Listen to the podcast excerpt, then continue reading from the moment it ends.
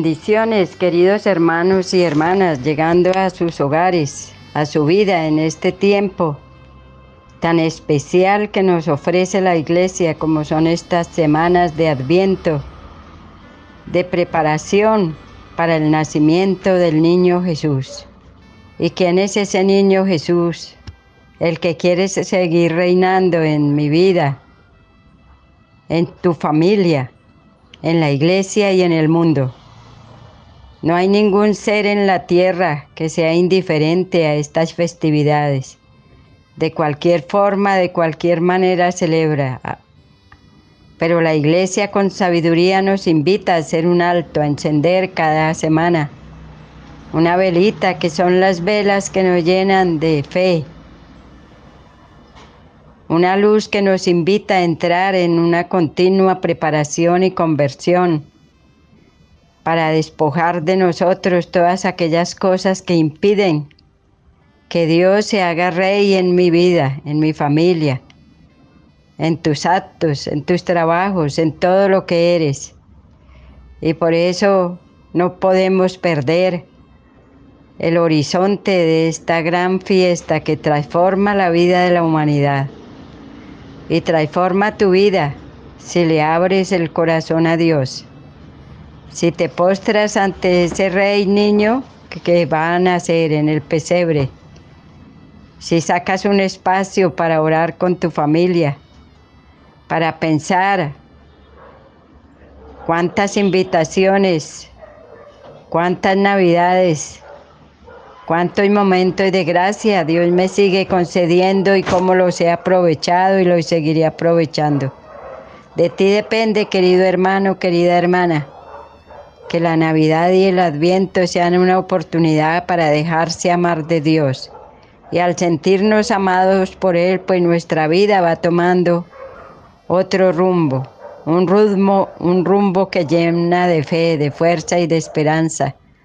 Así con ese sí generoso como lo dio María, nosotros también podemos tener la fuerza de seguir dando sí sea la verdad, sea el bien, sea todas aquellas cosas que contribuyen a hacer un mundo feliz, hogares estables, familias que temen a Dios, no por miedo, sino porque saben que allí hay un Dios que ama, que se ha entregado por nosotros, que quieren hacer de la manera más insignificante, en un lugar donde nadie sabe cómo está, pero así es el amor de Dios, quiere entregarse todo.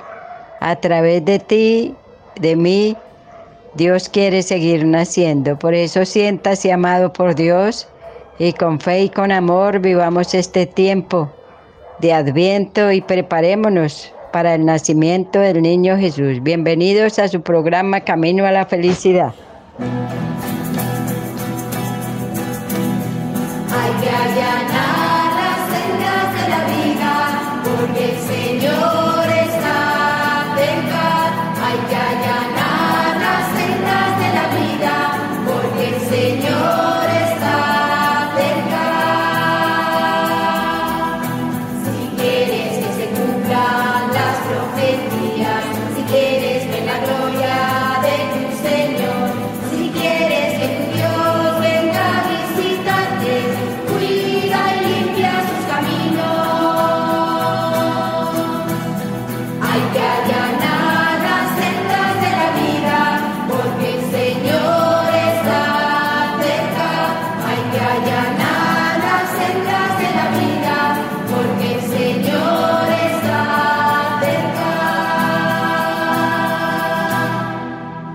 Y la Navidad no es algo de cualquier manera, una historieta que pasa de moda, no. La iglesia desde antiguo y acompañada de los padres de la iglesia ha vivido estos momentos cruciales de salvación y de redención. Por eso con un corazón dispuesto dispongámonos a meditar cómo la Navidad nos lleva a profundizar a entrar en esa cueva del amor de Dios para llenarnos de su luz, para llenarnos de la fortaleza y dejar que Cristo siga naciendo en cada cosa que realizamos, en cada momento que vivimos. Disfrutemos de esta hermosa reflexión que nos hace un Padre de la Iglesia.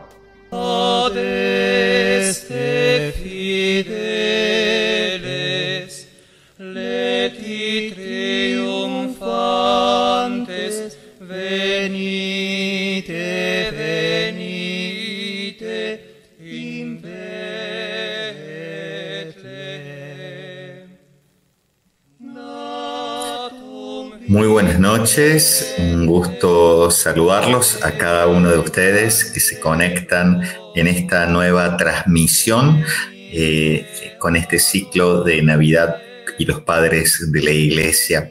Saludamos y agradecemos especialmente eh, al profesor Diego Arrambide, que ayer, miércoles 6 de diciembre, hizo su aporte desde la Navidad y San Jerónimo. Eh, un gusto, mi nombre es Alejandro Nicola, soy de Córdoba, Argentina, y en este instante, en este momento, compartiré con ustedes una reflexión sobre la Navidad con los padres de la Iglesia desde San Gregorio de Niza. El título que le he puesto a esta eh, catequesis, a este momento de reflexión que quiero hacer con ustedes, dice así, la paradoja de la Navidad entre las trompetas luminosas de la gloria divina y la cueva oscura y subterránea de la vida humana.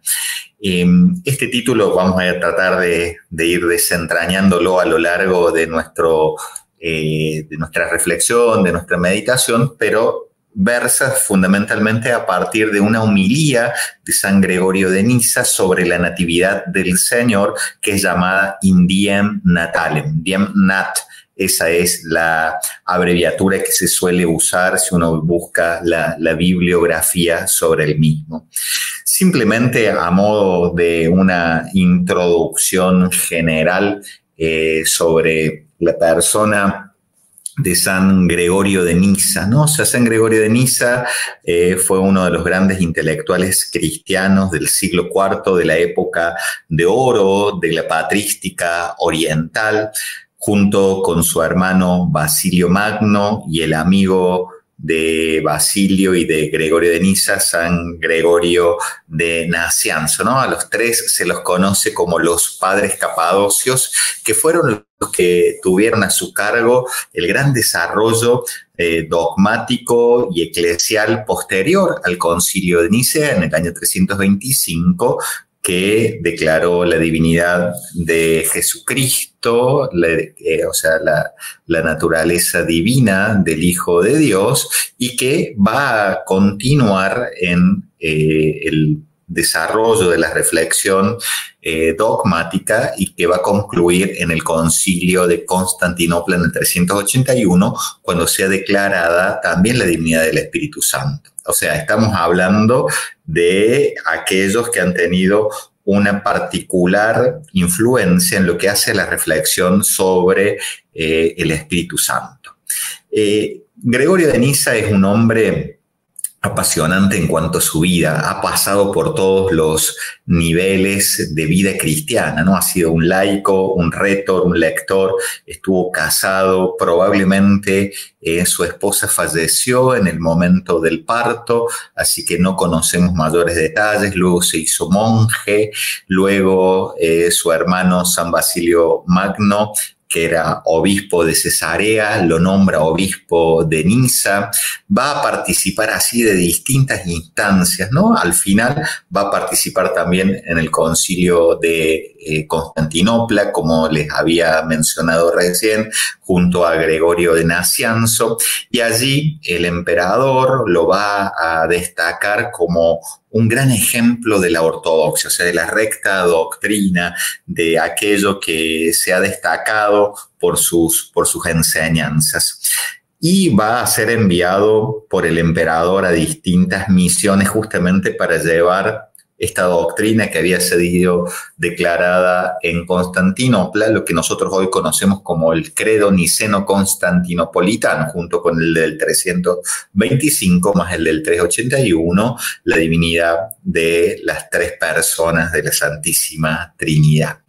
Gregorio Gregorio de Niza, San Gregorio de Niza, allí tenemos una imagen, un icono eh, de él. Es un autor polifacético, ¿no? Podríamos decir que conoce de filosofía, conoce de medicina, conoce la Sagrada Escritura, logra hacer un gran eh, mix, ¿no? O sea, entre todas las distintas perspectivas de la época, un hombre de cultura, de amplia cultura, un hombre que eh, tuvo una vida compleja, pero que supo hacerse presente en esa lectura, tanto de la escritura como de la realidad que le tocaba. En particular, nosotros nos vamos a detener con motivo de estas reflexiones sobre la Navidad en esta homilía sobre eh, la natividad del Señor, el Indiem Natalem. ¿sí? Probablemente esta homilía haya sido pronunciada con motivo de la fiesta de la Navidad en el año 386. No hay una fecha de datación exacta, pero probablemente podremos decir que en torno a esta fiesta sí nos da como el dato de la evidencia de una fiesta diferenciada de la Epifanía del 6 de enero, ya que hay otra homilía llamada Indiem Luminon en el Día de las Luces, datada del año 383. ¿Por qué es importante esto? ¿no? O sea, un dato histórico litúrgico.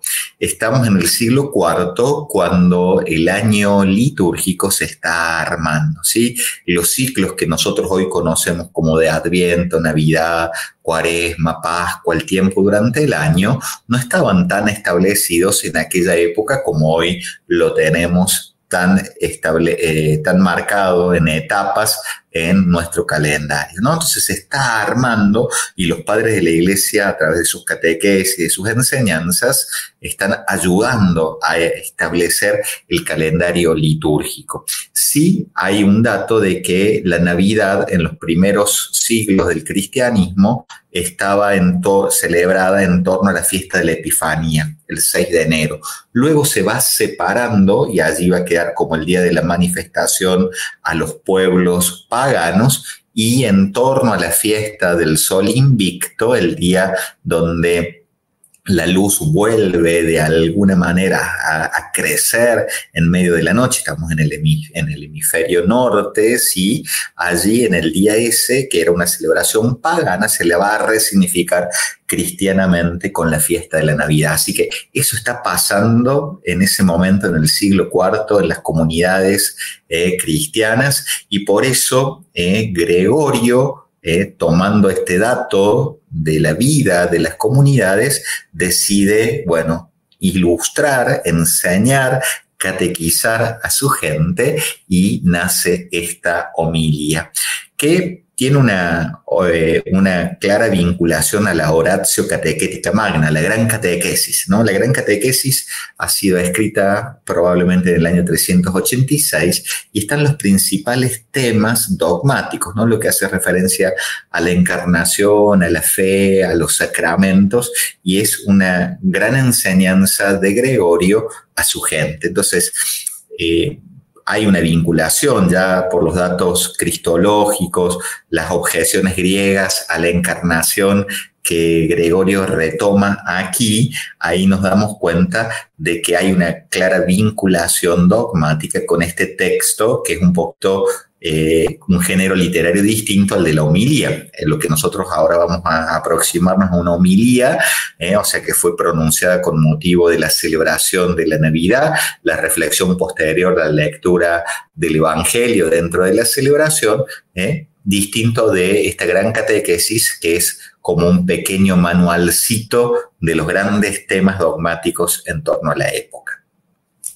Dicho esto, les recuerdo, como decía, que eh, en esta homilia vuelve a tomar estos temas cristológicos, ¿no? Es decir, ¿por qué eh, Dios se demoró tanto en enviarnos al Salvador? ¿Por qué no lo hizo antes? Si la humanidad estaba tan enferma, si la humanidad estaba herida, ¿por qué no nos mandó una medicina? ¿Por qué no nos mandó un médico antes? Entonces ese va a ser uno de los temas que va a aparecer en la homilía que ya había sido trabajado en la gran catequesis.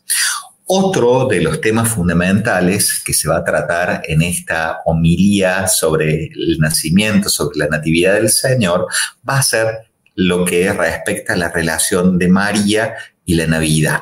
Aquí o sea, probablemente, o sea, lo, cita Gregorio, hay una influencia del evangelio apócrifo del, eh, de Santiago, ¿no? Lo que se conoce como el protoevangelio de Santiago, ¿no? O sea, una manera de recuperar aquellos elementos que ya estaban dentro de la tradición cristiana y bueno, él la pone, o sea, obviamente que no al mismo nivel del evangelio, de los, de los cuatro evangelios, pero sí como un dato, ¿eh? un dato de devoción, un dato que ayuda a pensar, que ayuda a la gente de la época a poder entrar e imaginarse ¿eh? esta cuestión más mariológica, si se quiere. Y por último, otro de los temas fundamentales que va a traer esta homilía va a ser la relación entre el nacimiento y la Pascua de Jesús. O sea, no hay nacimiento, no hay Navidad, sino es para una Pascua. Y la Pascua es la que ilumina completamente el momento de la encarnación y del nacimiento del Salvador. Bien, hasta aquí esta breve introducción, este pantallazo como para saber dónde estamos. Damos un pasito más y les propongo ahora que nos animemos a entrar en una contemplación imaginativa. Gregorio de Niza va a eh, hacerse eco de esta doctrina de los sentidos espirituales que ya había sido trabajada por el gran Orígenes de Alejandría, este autor magnífico, quizás uno de los mayores autores más prolíficos que ha tenido la historia de la literatura cristiana de los primeros siglos, ¿no? Bueno, a partir de esta contemplación imaginativa pone en movimiento todos los sentidos espirituales. Comenzando la homilía, dice Gregorio, tocad la trompeta en la luna nueva, en el noble día de nuestra fiesta. Eso es una referencia al Salmo 80 o 81.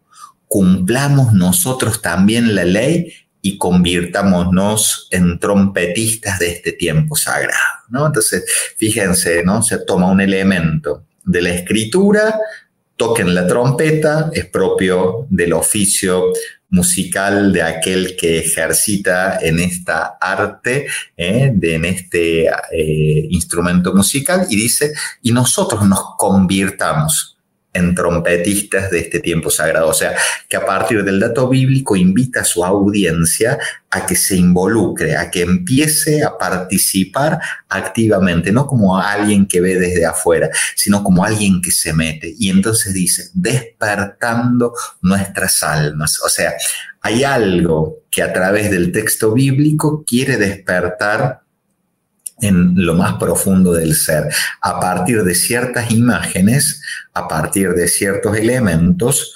partir a un elemento superior, ¿no? Lo que a partir de una lectura literal, a partir de la letra, poder pasar al espíritu, que era propio de la exégesis espiritual eh, o simbólica de los grandes eh, de la gran tradición alejandrina. Y a partir de ahí dice, eh, en otro ya avanzado un poquito más la homilía, dice, el ángel nos llama a regresar en nuestra palabra a Belén y asomarnos a, a los misterios de la cueva. Y, poniéndose en eso a decir que eh, hay que tomar el lugar de los pastores. El lugar de los pastores va a ser como la figura eh, principal, ¿no? Que uno encarne. Primero dice el, trompetista y después dice los pastores. Asomarse a los misterios de la cueva, ¿no? Ponerse en el lugar de David que canta y baila. Ven, ir eh, a aproximarse a esta danza espiritual, contemplar, Veamos y escuchemos, piensen, examinen. esto nos hace acordar ya a mucho tiempo posterior lo que Ignacio de Loyola, San Ignacio va a hablar de la contemplación imaginativa cuando habla de los ejercicios espirituales, ¿no? La, con la conformación del lugar, o sea, imaginar el lugar, imaginar los personajes, hacerse presente como si uno estuviera allí. Bueno, es probablemente Ignacio tenga esta tradición por detrás, ¿no? O sea, hay el elemento bíblico, el elemento del pensamiento, pero todo el elemento afectivo, o sea, todos los sentidos, todo el ser se pone en movimiento. Así que yo les invito a que con todos nuestros sentidos del alma, del corazón, con los sentidos físicos, nos podamos aproximar entonces ahora a esta imagen que les propongo. Regresar a Belén y asomarnos a los misterios de la cueva. Y allí, eh, ya a mitad de camino de esta eh, hermosa homilia, dice Gregorio en un momento, ¿Es entonces una cuestión de casualidad y coincidencia que estas cosas sucedieran y se cuenten la historia de Cristo sin que haya ninguna razón para ello? ¿Qué significa el descenso del Señor a la cueva, el acostarse en un pesebre y mezclarse con la vida humana en el momento del censo de impuestos? ¿No es obvio que así como aquel que por nosotros se convirtió en maldición, nos quitó de la maldición de la ley y se transfirió a sí mismo nuestros azotes para que por su llaga seamos curados? Así también Él vino como pago de impuestos para liberarnos de los perversos tributos a lo que estaba sujeta la humanidad impuesta por la muerte. Bueno, ahí hace una, una pregunta motivadora, una pregunta inquisidora, ¿no? O sea, es una cuestión de casualidad, coincidencia, es una cuestión del azar, podríamos decir. Esto pasó porque sí en ese momento de la historia, esto fue una cosa más. Y lo que quiere decir Gregorio, ¿no? Es que eh, no, no es simplemente una cuestión del azar, no es simplemente una cuestión que pasó porque tenía que pasar de, eh, casualmente. No, hay un plan, hay un designio, hay una economía. ¿no? Nosotros no lo, no lo citamos en este momento, pero la palabra economía la usa la usa Gregorio para decir, eh, nosotros sabemos que economía significa el gobierno de la casa, pero en la línea de los padres de la iglesia, eh, fundamentalmente en lo que Ireneo plantea, ¿no? Hay un proyecto, hay un diseño económico, no hay una economía de la salvación, hay etapas y en esas etapas Dios ha ido preparando la humanidad para que llegue el momento fundamental, el momento esperado, el momento donde se va a manifestar el misterio escondido de Dios. Y este, eso tiene que ver con los acontecimientos de la historia, ¿no? Por eso eh, Gregorio juega, ¿no? Con el momento del censo que había mandado el emperador, que nos dice el dato bíblico, y dice, así como ¿eh? no es obvio que aquel que se convirtió nos quitó la maldición de la ley, ¿eh? porque había que pagar un censo de impuestos, ¿no? Fíjense que el tema del pago, pagar algo es redimir. La palabra redención eh, significa comprar, pagar el precio por algo, ¿no? Entonces, Gregorio está jugando con eso, ¿no? Sea, eh, había que pagar, había que saber cuánto costaba. Y para pagar eso que costaba mucho, va a asumir los azotes para que por sus llagas seamos curados. Fíjense, no está hablando de la Navidad, pero enseguida está poniendo el tema de la pasión, ¿eh? de la Pascua, ¿no? Pasión, muerte y resurrección del Salvador. Ese va a ser un elemento que va a estar muy presente, ¿no? Así como ¿eh? toda la iconografía, allí tenemos un icono, ¿eh? el bizantino, ¿no? O sea, toda la iconografía bizantina, oriental, siempre nos va a presentar el misterio del nacimiento con un toque ya que nos preanuncia de alguna manera la Pascua, ¿no? O sea, el niño está envuelto en un sudario, no son pañales. ¿eh? La cuna no es tal cuna, sino que parece un sepulcro. ¿eh? De alguna manera, en las imágenes, en estos signos, nos van ayudando a entrar en ese misterio, ¿no? La Navidad está relacionada íntimamente con la Pascua. Pero un pasito más y dice Gregorio, ¿no? Al contemplar la cueva en la que nace el Señor, pensad en la vida oscura y subterránea de los seres humanos, a la que entra aquel que se aparece a los que están sentados en tinieblas y en sombra de muerte. Y aquí trae a colación lo del Salmo 47 o Salmo 48. ¿sí? Dice, al contemplar la cueva en la que nace el Señor, vamos a la cueva. La cueva es el misterio central, ¿no? ¿Qué hay en esta cueva, no? Dice, la vida oscura y subterránea del hombre, la oscuridad de la humanidad, la oscuridad, lo subterráneo, lo que está por debajo, aquellos lugares difíciles, complejos, llenos de contradicciones, el pecado, eh, los dolores, las angustias pensemos la oscuridad de la cueva. Ahí lo vemos en el icono, ¿no? O sea, como eh, dentro de la montaña aparece ese lugar de oscuridad. Pensemos en esa vida oscura de la humanidad trastocada, de una humanidad que ha sido lastimada, que ha sido herida, ¿no? Entonces, allí va a jugar, ¿no?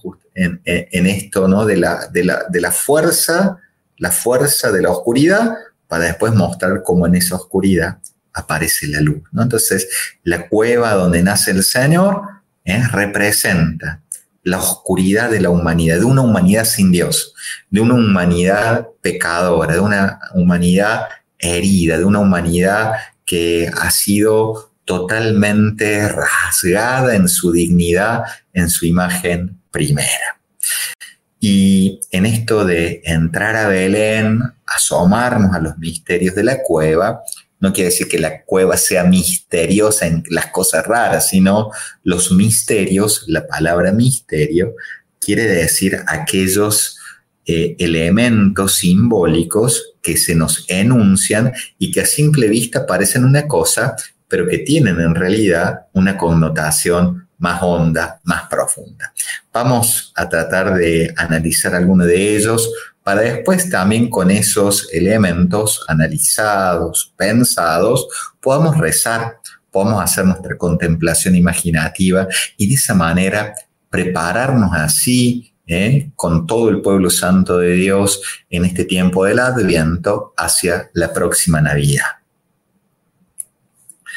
Y entonces dice Gregorio, ¿no? Envuelto en pañales está aquel que se envolvió en las cuerdas de nuestros pecados.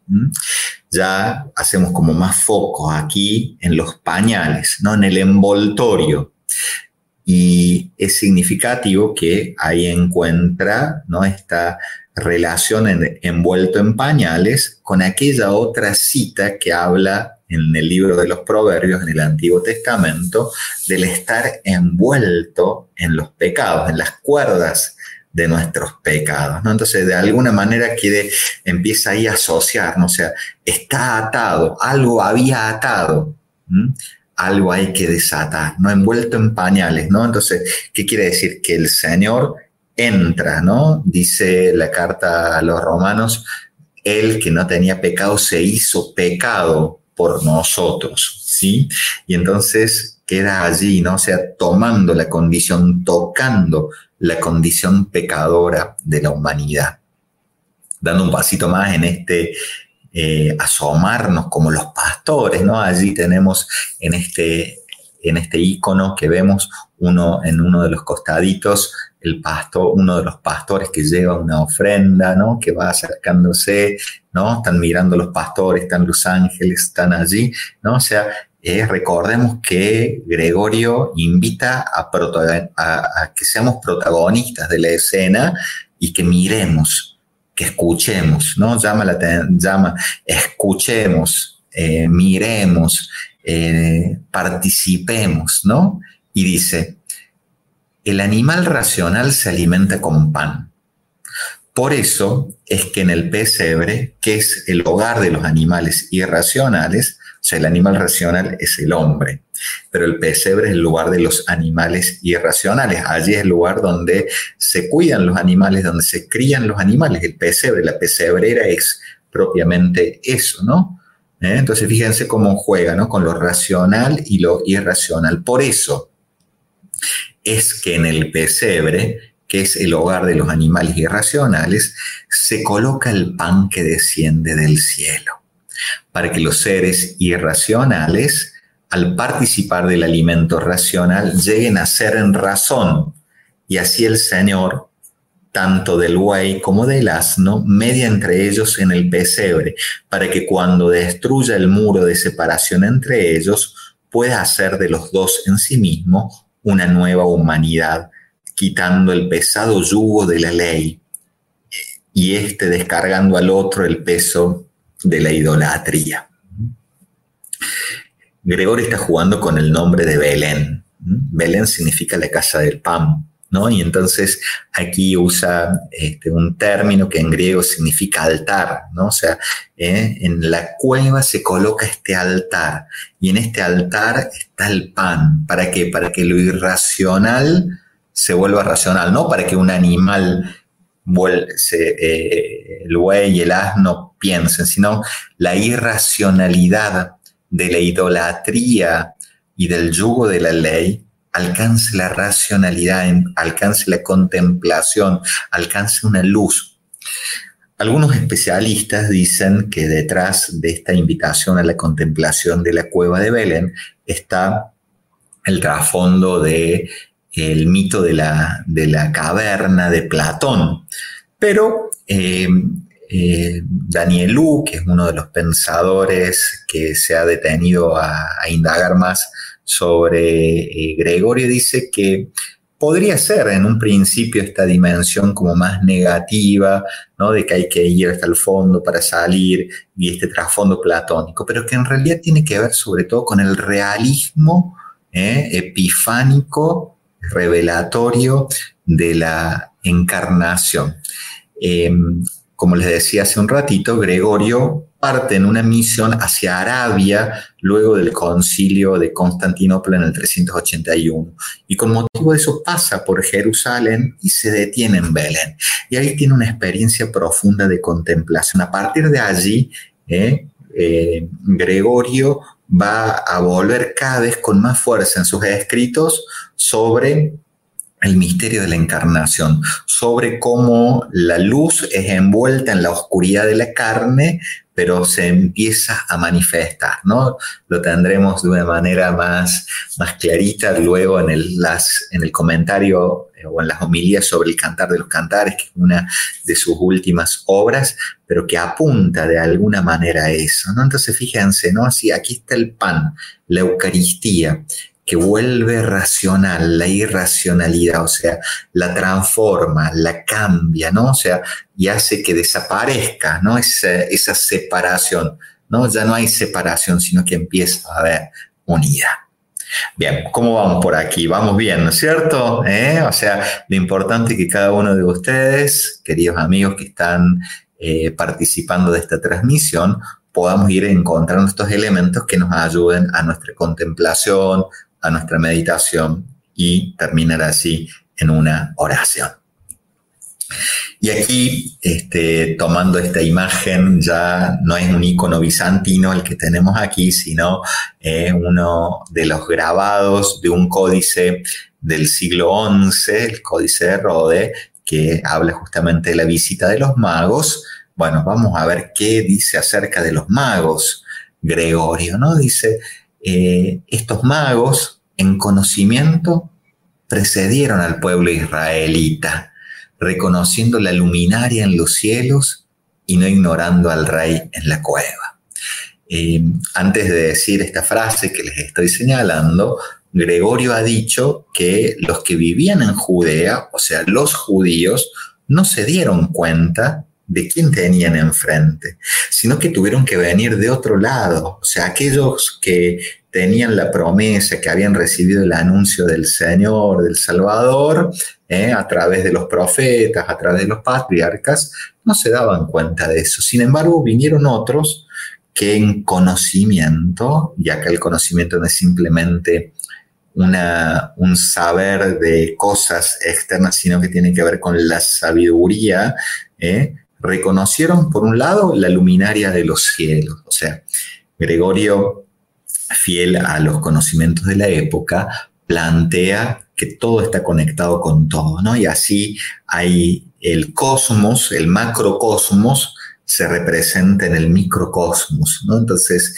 el conocimiento de las estrellas, de alguna manera, nos permite después entrar en el conocimiento interior, ¿no?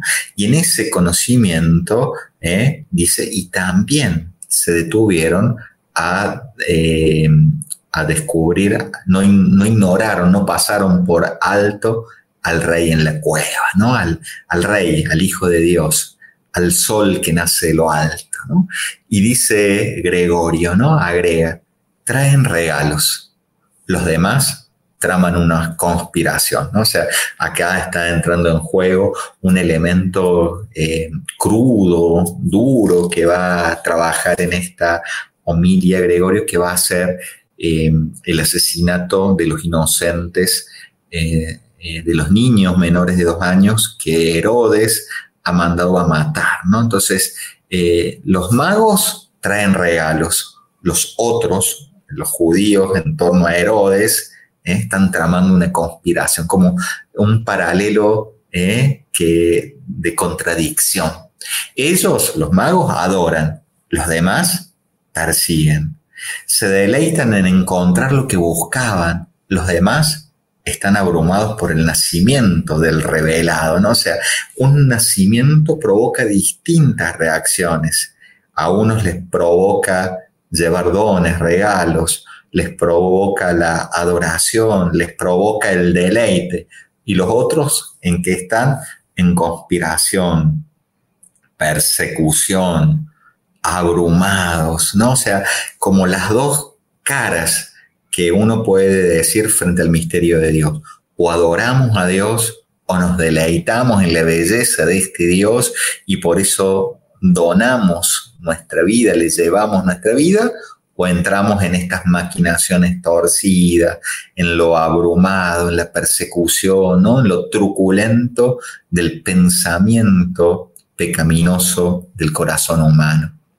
Llevan incienso como a Dios y honran la dignidad real con oro, al tiempo que indican con cierta gracia profética la economía de la pasión a través de la mirra.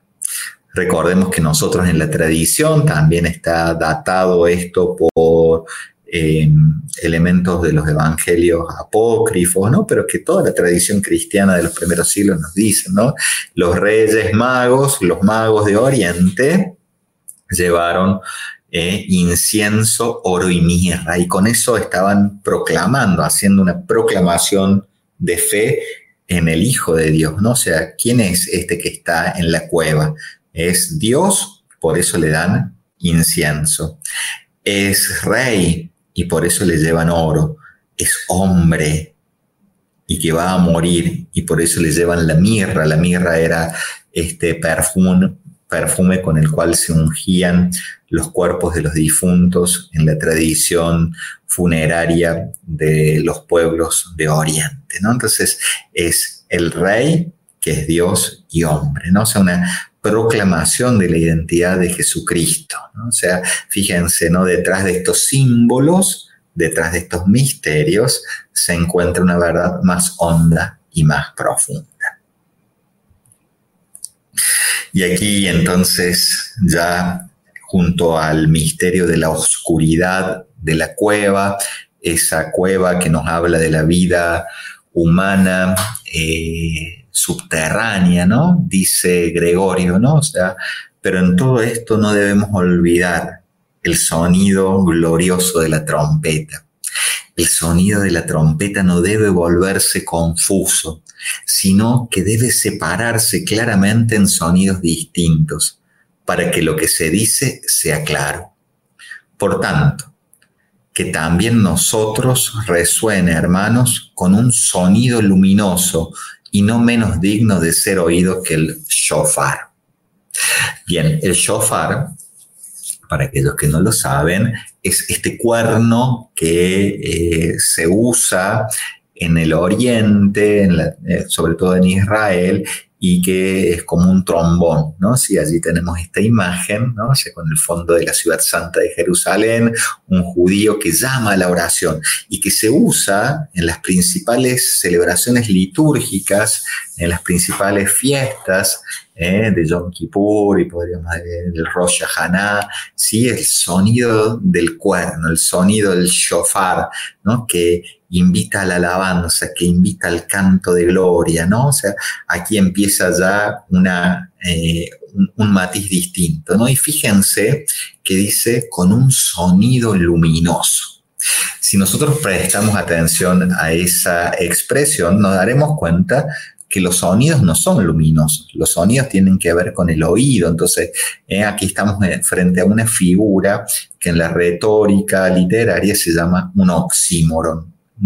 Ya lo va a usar después en otra obra, en la vida de Moisés, dice eh, Gregorio, los oídos fueron iluminados con los resplandores de la luz. Son dos sentidos, el oído y el ojo, ¿no? La visión, la audición y la visión entran en esta conjunción para captar el misterio. O sea, lo que está Gregorio diciendo es que acá hay algo que sobrepasa, entonces no basta un solo eh, sentido, sino que tenemos que entrar con todos los sentidos, con todos los sentidos del cuerpo, pero sobre todo con todos los sentidos espirituales, con todos los sentidos del alma, ¿no? Entonces, y este sonido de la trompeta no es simplemente un dato material, sino que es algo más, ¿no? Dice, pero cuando el pecado entró, las bocas de los vencidos por la maldad se cerraron, el sonido del júbilo fue silenciado y la armonía de la naturaleza humana fue arrancada de aquellos que celebraban la fiesta, sin guardar más la fiesta con la naturaleza hipercósmica. Por eso vinieron las trompetas de los profetas y apóstoles, que la ley llama cuernos, ya que están hechas del verdadero unicornio. Estas trompetas hacen resonar la palabra de verdad con el vigoroso poder del Espíritu para que cuando se abra el oído de los errados por el pecado pueda haber una única fiesta armoniosa, ¿no? Entonces, aquí está explicando, ¿no? O sea, el pecado cerró la boca, cerró el sonido, el pecado atrofió, ¿no? Entonces, las trompetas con estos sonidos luminosos abren la boca a la alabanza. Por eso invita a que la Navidad sea una fiesta de la alabanza. O sea, por un lado tiene esta dimensión donde nos hacemos cargo de esa oscuridad de la vida humana, pero en esa vida humana que es tocada por lo divino, que es redimida, que es comprada, que es sanada, que es liberada. Y desde allí una fiesta armoniosa. Por eso el tema del sonido, ¿no? ¿Eh? La música es el arte de combinar los sonidos y una de las características de esa combinación de los sonidos es la armonía. Y hay un detalle, ¿no? Dice guardar la fiesta de la naturaleza hipercósmica.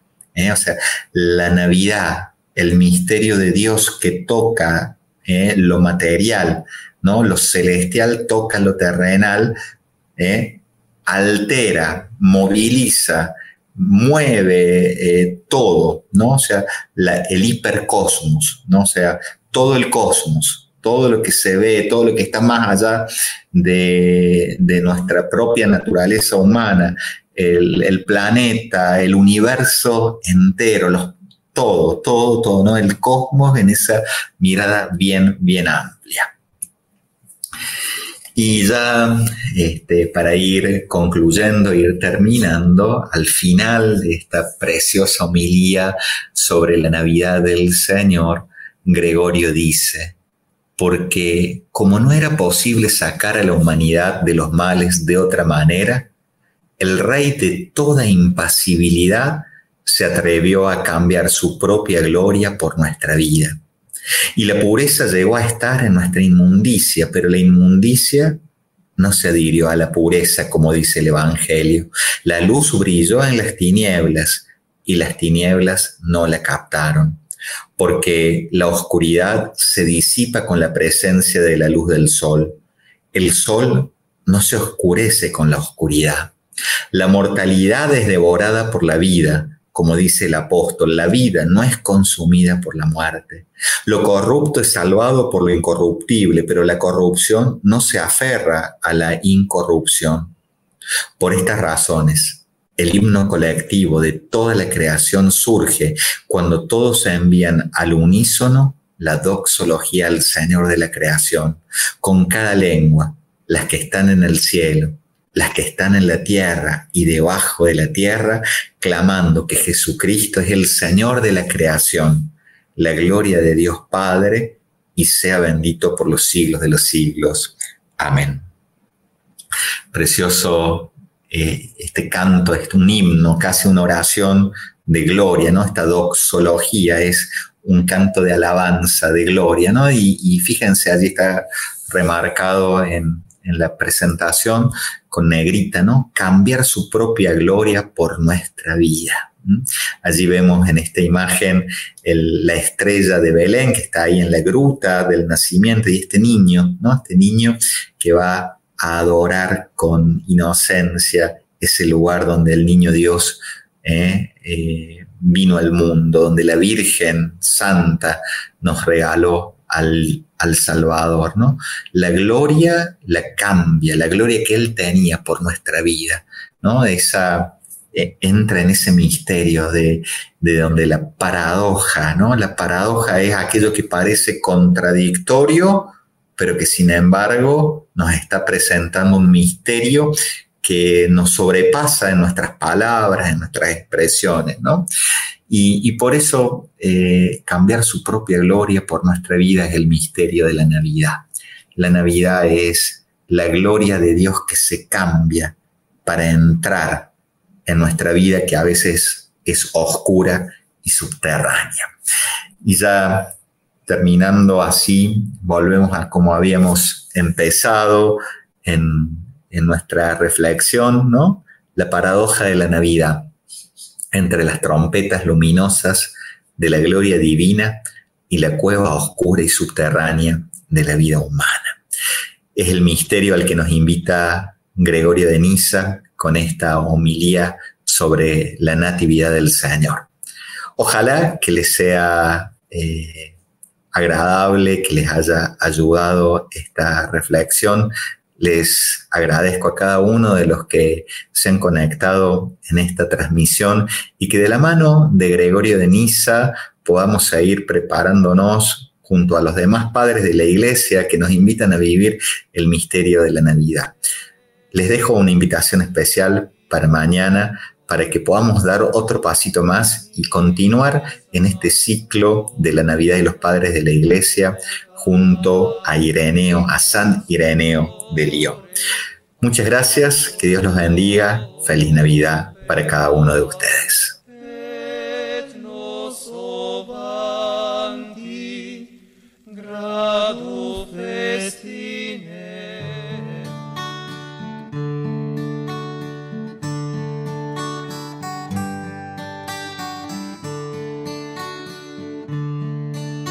La Virgen sueña caminos, está a la espera. La Virgen sabe que el niño está muy cerca.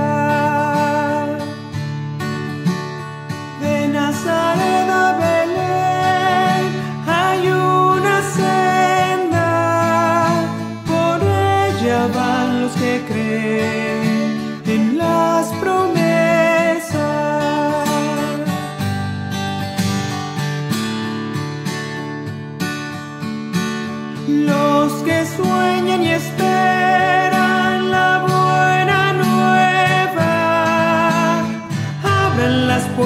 Al niño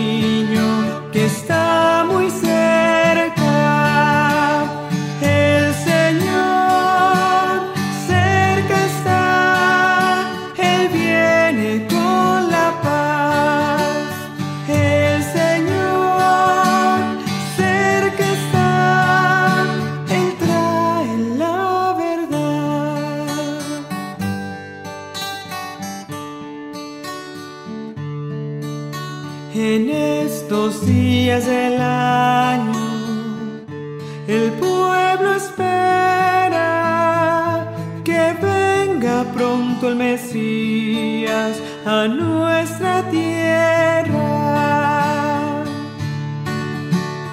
En la ciudad de Belén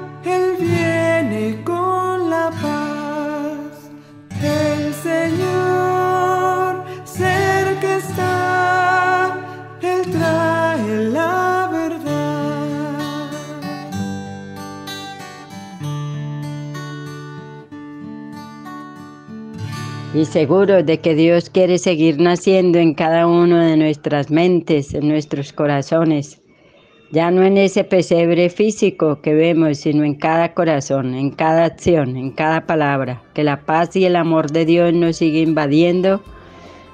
Sigue contando con ustedes la hermana María Esperanza López López, religiosa de la comunicación social, en este programa Camino a la Felicidad.